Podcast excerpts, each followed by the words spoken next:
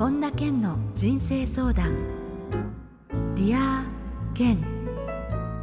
皆さんこんにちは。本田健の人生相談。 Dear Ken。ナビゲーターの小林まどかです。健さん今週もよろしくお願いいたします。よろしくお願いします。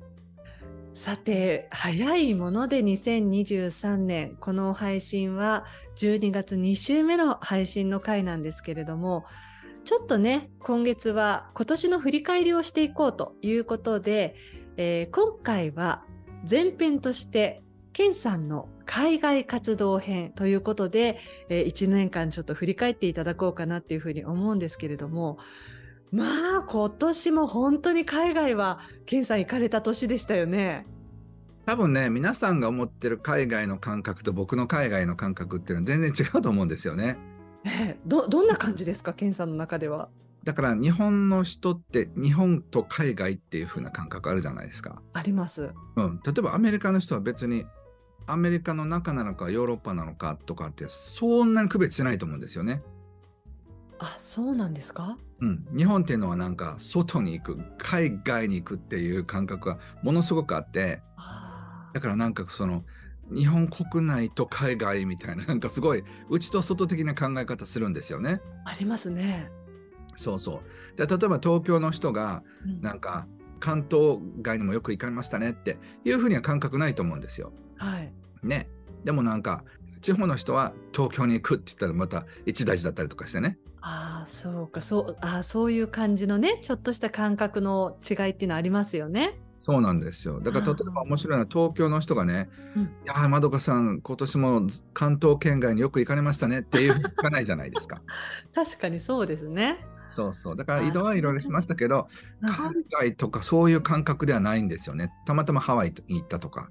っていうのは、ハワイって場所に行っただけで、なんか日本の外に出て出国みたいな、そういう感じじゃないんですよね。えーいやでもそれにしてもケンさんのパスポートは相当いろんなところの反抗されてると思うんですけれど。いや最近ねあ。の反抗さないで自動的に出るからあ。の希望しないと反抗してくれないんですよね。えそうなんですか？うん。最近はねスタンプないんですよえー、なんかあれあったらあったで記念に残るからいいですよねいやでも僕の場合はそのあんまり押されるとそのページ数がなくなっちゃうからだからもうできるだけ日本の出国と入国は押さないようにしてもらってます。へえ。でもどうですか？どこからスタートでしたっけ？今年海外。ちょっと忘れがちですけど、そうそうメキシコからでしたね。メキシコから。メキシコ行ってカナダ行ってそれからインドに行って。あそっかインド。でヨーロッパですよねもっぺんヨーロッパに行って、ね、でそれからえっ、ー、と、コロンビアに行って とか、もうね、かもう話しただけだけ結構なんか、時差ボケになりそうな感じですね。本当そうですよ。だって、そうですよ。ケンさん、インド、初インドでね、今年は、あの、ガンジス川まで入っちゃったりしてね。そうそうそうです、そうでした。で、そしてまた世界一周して、はい。で、ぐるっと回ってきて、またアメリカに行って、そうでしたね。ですからね。で、一番最近で言うと、うん、11月にハワイに行かれましたよね、ケンさん。そうですね。その前にまたもう一回世界一周してますからね。そうそう、されてて。そうです、そうです。イギリスとか、そうそう。エストニアとかそうだ、フランクフルトとかぐるっと回って、ヨーロッパ 3, 3週間回ってから、ええ、でそれで、えー、っと、ハワイですもんね。わハワイの前にシンガポールも入ってた、そうそう、シンガポールも入ってた。あ、シンガポールも行かれてましたよね。そうだ。そうだからあのその Dear Ken でもちょっとこう少しハワイのことについては触れたんですけれどもねちょっと前に実際どんな感じでしたかハワイは？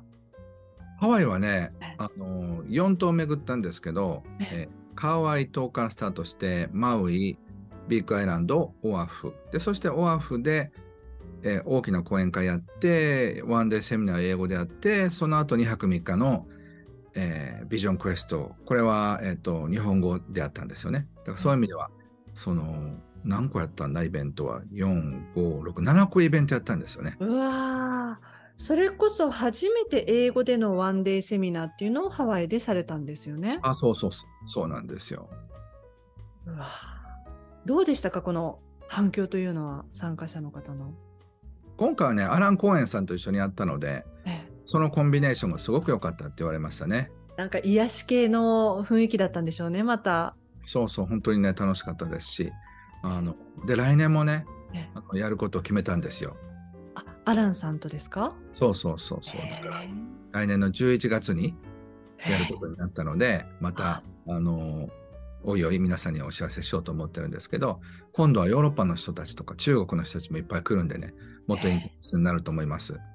うわあ、いや、そうですよ。海外で言ったら、本当にあの、いろいろと漏れちゃうぐらい行かれてますけど、だってシンガポールだってロバート清崎さんのね、ことがあって行かれたりしてましたもんね。そうですね。そうそう。なので、なんか一冊、あれ二冊ぐらい本が書けるようないろんなドラマがありましたからね。そうですね。いやだからもうその移動もさることながら私はそしてすごいなと思うのはケンさんがその健康を保って健康を崩すことなくこのスケジュールをこなされてるっていうのも奇跡に近いなって思っていつも聞いてるんですけどすごいですね。そうですね。まあ、それは、こう、ところどころでちゃんと休んでるからだと思いますけどね。あちゃんと自分メンテナンスっていうのもきちんとされてるわけですね。いやーすごいななんかでもなかなかそのスケジュールをいくらこう楽しみがほとんどだからといってもこなせるっていうのがすごいなと思いますね改めて。ね。まあ、本当に楽しいからね、できてるんだと思います。ねえ。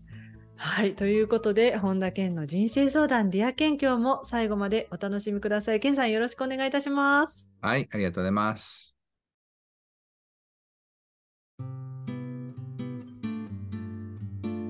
本田健の人生相談 Dear Ken 続いては人生相談のコーナーですこのコーナーではリスナーからいただいた質問に健さんに立体話法でお答えしていただきますえまずはラジオネームアイランドさんです学生時代にいた環境などの事情で友人や知り合いにいろんな分野で活躍している方が多く周りが眩しくて自分の将来に希望が持てません短大卒で中小企業で働き、特にやりたいこともありません。そんな自分を周りの人と比べてしまい、先が見えなくなっています。特に誰かとの新しい出会いや趣味を見つける気力もなく、このままでいいのかなとずっと悩んでいます。こんな私が自分の将来に希望を持って生きるために、まず何から考えていけばいいんでしょうかと。比べちゃうとなかなかきつくなっちゃいますよね。そうですね。まあでもまだ若いわけだから、いろいろこう、体験していくうちにまたなんか自分のやりたいこととか見つかるんじゃないですかね。そんなにじゃああの焦ってあーなんか自分に何もないなっていうふうに自暴自棄にならなくてもいいんですかね？あの人生って停滞期って必ずありますからね。ええその停滞期を経て、で、なんか考えていくうちに、あの人生って変わっていくもんだと思うんですよね。うん。うん、だからそういった意味では自分がこうやりたいこととかっていうのってすぐ見つかるわけでもないし。え。であの今はね周りが眩しく見えるかもしれませんけど例えばあのもう最高のね素敵なパートナーと出会って結婚したでも3年後にはすごくもう裏ぶれた専業主婦になってる可能性もあるわけだし、えうんその人の人生ってよく見えるもんなんですよ。見えちゃいますね。うん、だからあのそういうふうに人と比べるんじゃなくてあの誰かとの新しい出会いや趣味を見つける気力もなくっていうふうになってるとちょっとプチ打つになってるってことなんですよね。うんうん、だから自分はもうダメだっていうふうに思ってるんですけどもうそう考えるのはめっちゃ早い話で だからまだ何も僕からしたらスタートもしてないわけですよ。はいはいうん、でそして多分自分なりにこうなってたらよかったのにっていうかねこうなっておくべきだったみたいなのがあってでそうなってないからって言って落ち込むこともないんですよ。そうですよね。あの、ケンさんおっしゃるその人生って必ずいろんな時期があって停滞期っていうのもあると思うんですけれど、そういう停滞期になった時のなんかこう過ごし方のポイントみたいなのってあるとするとどんなことでしょうね？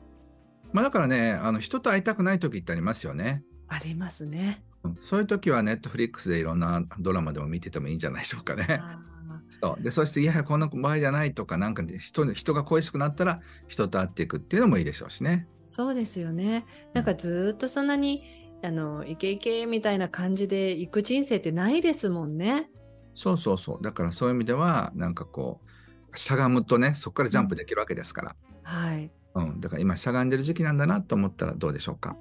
はい、えー、ということでアイランドさんからの質問でした。ありがとうございました。はい、ありがとうございます。えー、続いてラジオネーム鶴田さんです。やらずに後悔するよりやって後悔とよく言われて迷ったらとりあえずやってみるということを選んできましたが全てやらなきゃよかったと後悔することばかりです。転職を決断した時もずっと後悔したり恋愛で迷った時も結果的に後悔しています。正直やってみて後悔した方がダメージは大きいです。どうしたら後悔しない生き方ができるようになりますか？やってみたわけですよ、この方はね、ケンさん。うん、ねえ。はね、もう後悔しないっていうことを決めたらどうでしょうか？どんな結果であろうとっていうことですか、それは。そうそう。なぜかというとね、こういつも期待してるんですよ、何かを。はい。例えば恋愛するっていう時でも告白したらうまくいくはずだと思ってるんですよ。はい。そうでもあの告白しない後悔よりはした後悔って言って告白してダメだったわけでしょ？はい。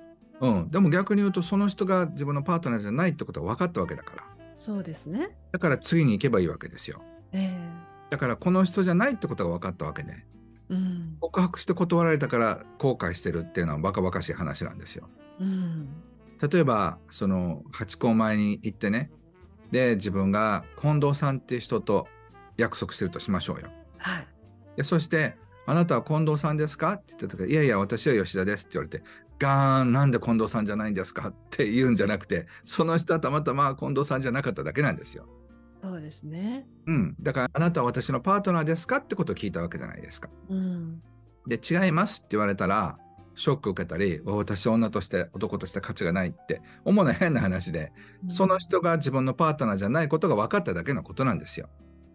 ねあのこの先にちゃんと正しい自分のパートナーがいてくれるんだっていう保証があったりすれば例えばあそっか近藤さんじゃなかっただけなんだって思えるんですけれど人生ってもしかしたらこれが最後かもしれないとか結構こう力んじゃったりとかしてるとその人への思い込みっていうかこう思いが強く募っていっちゃってダメだった時のダメージがやっぱりでもあるのもあの人間の気持ちかなっていうのもあるんですけど。だから単なる勘違いなんですよ。この人がね パートナーじゃなかったら私は一生パートナーが見つからないっていうのは自分の思い込みでしょ？あそうですね。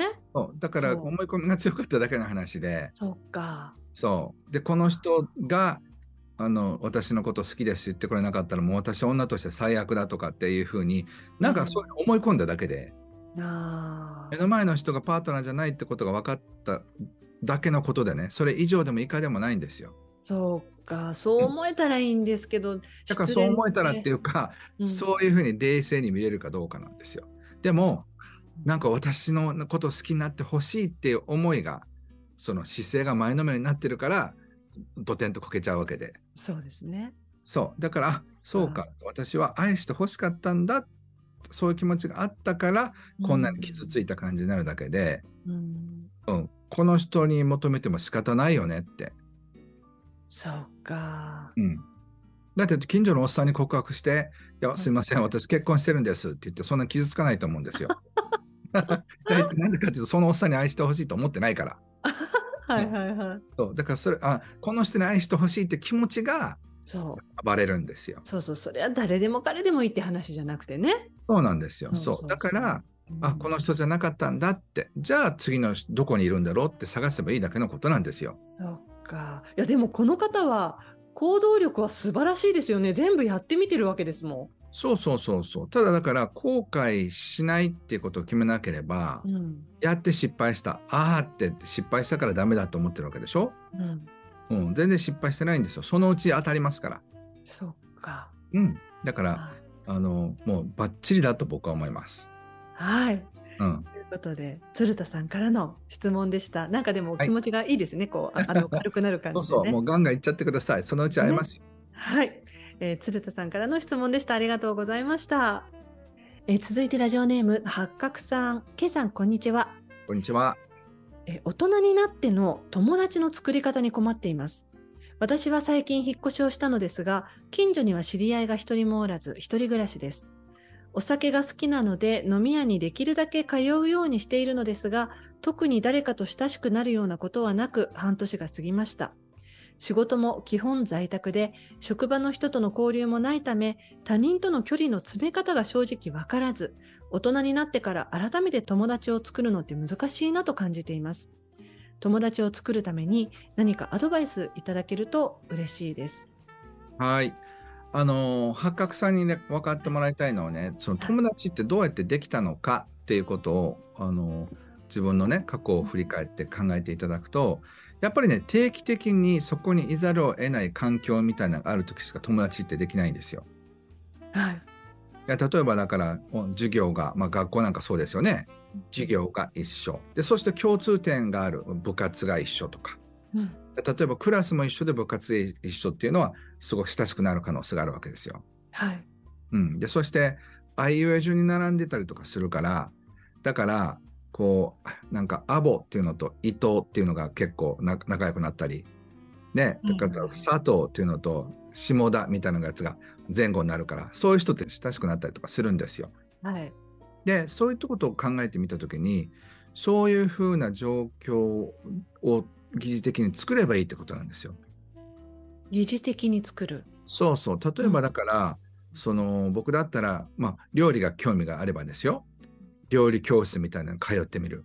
うん、でその ABC クッキングスタジオみたいなんでなんか毎週水曜日のクラスを取ってみるとか、はいはい、ヨガのクラスに行ってみるとか、はい、スポーツクラブでなんかのその会に出てみるとか、ええ、自分の興味のが向くところ、うん、そういうので、まあ、例えばあの僕がやってるようなオンラインサロンとかに入ってみるとか、はい、そういうオフ会とか行けばその人たちと出会えますよね。そうですよね。このお仕事も基本在宅っていうことで、基本その仕事の中でも人と触れ合う機会っていうのが直接ないっていうことなので、うん、そういう意味ではなかなか自分から動かないと出会いっていうのは生まれませんもんね、特に。そうなんですよ。だからそういうふうな勉強会とか、お茶会とか、そういうのに、あの出かけていく。それも単発じゃなくて定期的で行くようなやつ、ね、そういうやつだとなんかこう同じクラスの仲間みたいになりますからね、えー、そういうふうなとこって友情って始まるんじゃないかと思います。うん。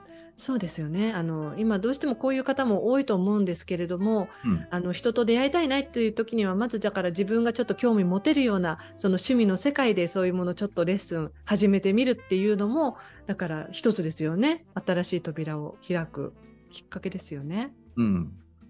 はい、ということで八角さんからの質問でした。どうもありがとうございました。はい、ありがとうございます。えー、続いて牛乳石鹸さんです、えー、怒りのコントロールができません。うん、何かの物事に対して怒った時、そのスイッチが入る時は周りの目など何も考えずに切れてしまいます。アンガーマネジメントの本を探していろいろ読んでいるにもかかわらず、うまく怒りを抑えきれず、泣いたり、大きな声を出したりしてしまい、後から後悔をしています。家族にもそれによってストレスを与えてしまい、変われない自分が嫌です。どうしたら怒りの気持ちを抑えて、心穏やかにいることができるのでしょうか。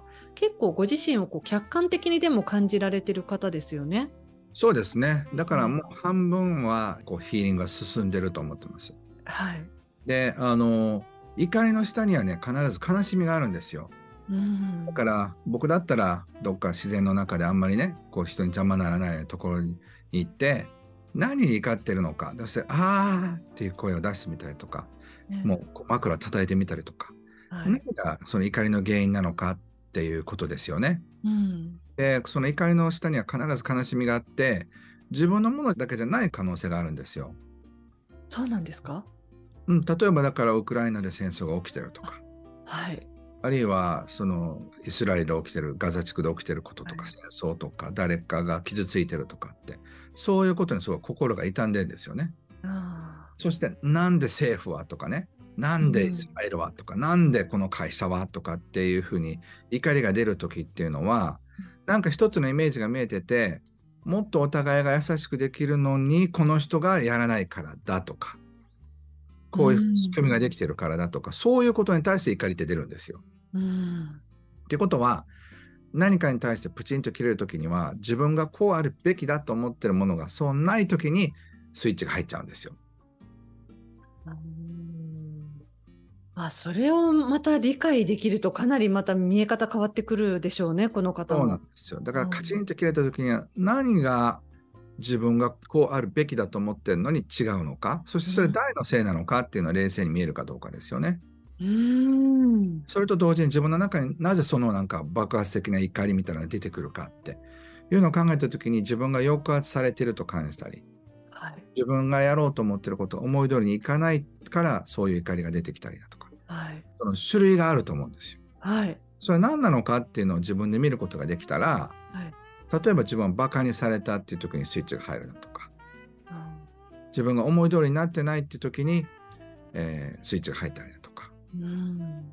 で自分がこうすべきなのにそれをやらない無責任なやつがいるから腹が立つのか、うん。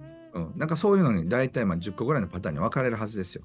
うーん。でいずれにしても自分はいはそういったことに対して、わっていう怒りの感情が出ることによってしかそのエネルギーと向き合えないってことが分かってきた時にもっと他の反応の仕方もできるよねってことが分かると思います。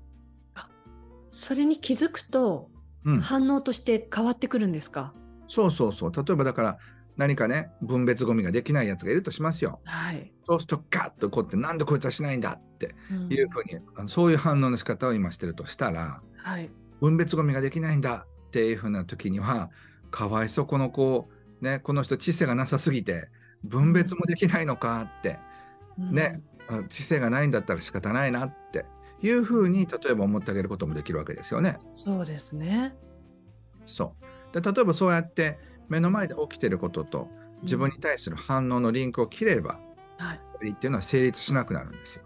えーそうするといつものパターンで出ちゃうバーっていう怒りが出方として変わってくるわけですね。マイルドになるかもしれませんしね。客観的になっちゃうとね、その怒りって持続しないんですよね。あそうなんですね。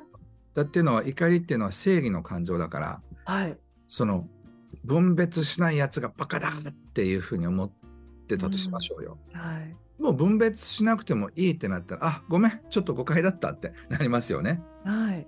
うん、例えばだからそういうふうな感じで、怒る権利みたいなものを手に入れたと思っちゃうんですよ、怒ってる人って。うーんあでもねそういうふうに自分を本当に深く分析できた時に結局この方だって自分がどうやったら怒りを抑えられるのとか穏やかにいられるのって家族にも迷惑かけちゃってるしって思ってるわけですからそこからまた違うステップが踏めますね。そうですね。ねだから自分がね、座っている怒りと悲しみのマグマの原因は何なのかってことをもっとちゃんと冷静に見るべきですよね。うんひょっとしたら社会に対する怒りかもしれないし、母親を亡くした悲しみがを引きずってるのかもしれないし、うん。あるいは自分が表現できないことへのわだかまりっていうか、こう、フラストレーションなのかもしれないし、はい。ね、自分がもっと愛してって言いたいのに言えないのことかもしれないし、そうですね。うん、だからそこには莫大な悲しみと絶望があるんですよ。うん。それを癒すって決めない限り、それを怒りっていう形でしか表現できないってことですよね。そうですね。はい。ということで、この怒り、アンガーマネージメント、どうしたらいいかっていう、この、えー牛乳石鹸さんからの質問、えーありがとうございました。ケンさんもどうもありがとうございました。ありがとうございました。以上、人生相談のコーナーでした。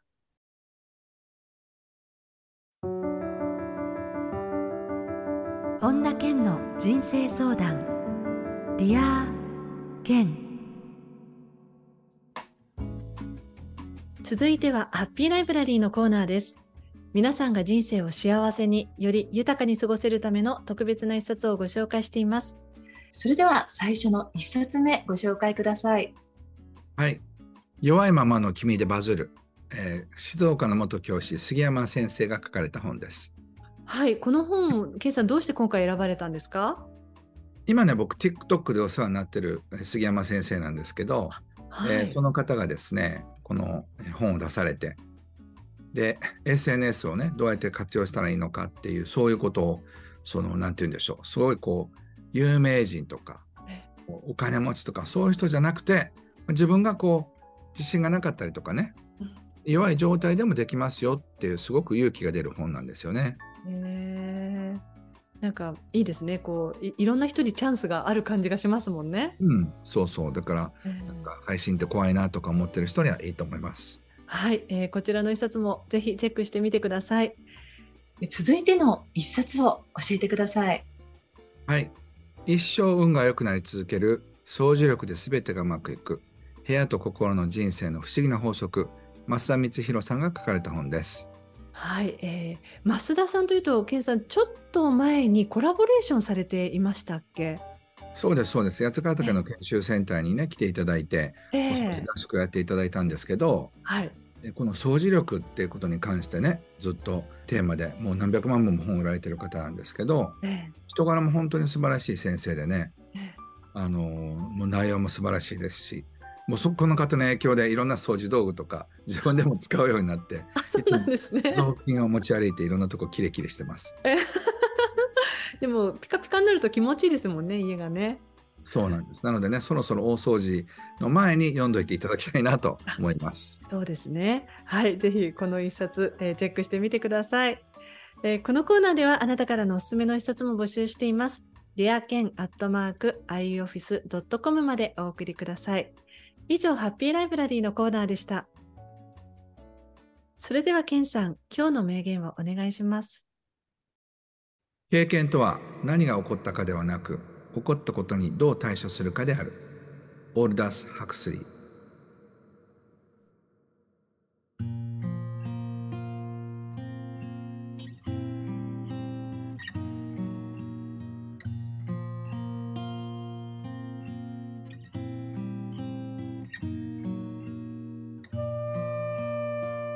田健の人生相談 Dear Ken いかがでしたでしょうか、えー今回のオープニングでは改めて今年を振り返ってということで海外いろんなとこ行きましたねなんていうお話も伺ったんですけれどあのちょっとポロッとね来年11月2024年11月にはまたハワイでアラン・コーエンさんとの、えーセミナーが決まっているんだっていうお話されてましたけれどもあのどうでしょう改めてこの2024年のこの今の時点で分かっている範囲でケンさんが例えばこう来年の活動何かこうはっきりしているものっていうのは他にもあるんですか？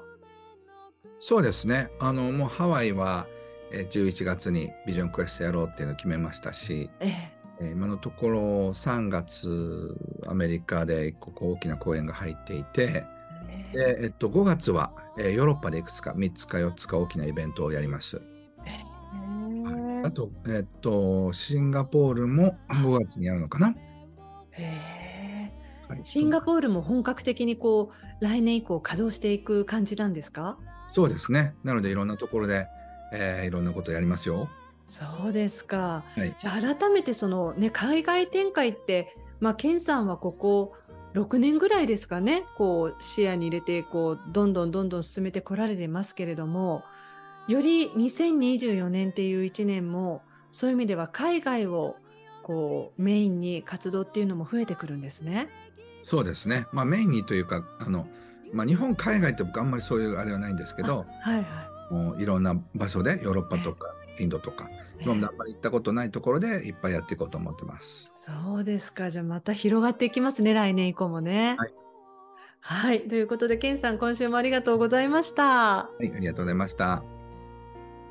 さて、本田健オンラインサロンでは毎月980円でサロンメンバーのみが視聴できる健さんのオンラインセミナー、また特別ゲストとの対談など様々なコンテンツを配信しています。毎月100円で600回以上のこのディアケンのバックナンバーが聞き放題のディアケンプレミアムがポッドキャストで好評配信中です。 Voicy では毎朝無料配信中の本田健の1分間コーチング。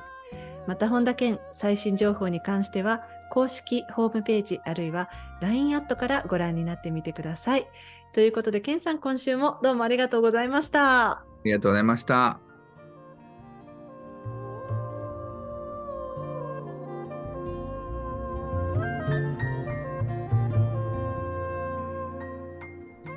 最後に本田健セミナーに関するお知らせです12月16日土曜日どんな時代でも自分の人生を切り開く秘訣が開催されます。詳しくは本田健公式ホームページよりご確認ください。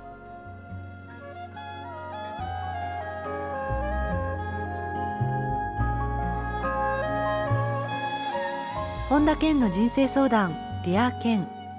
この番組は提供アイウェイオフィス。プロデュースキクタス早川洋平。制作ワルツ高知博桐原哲人。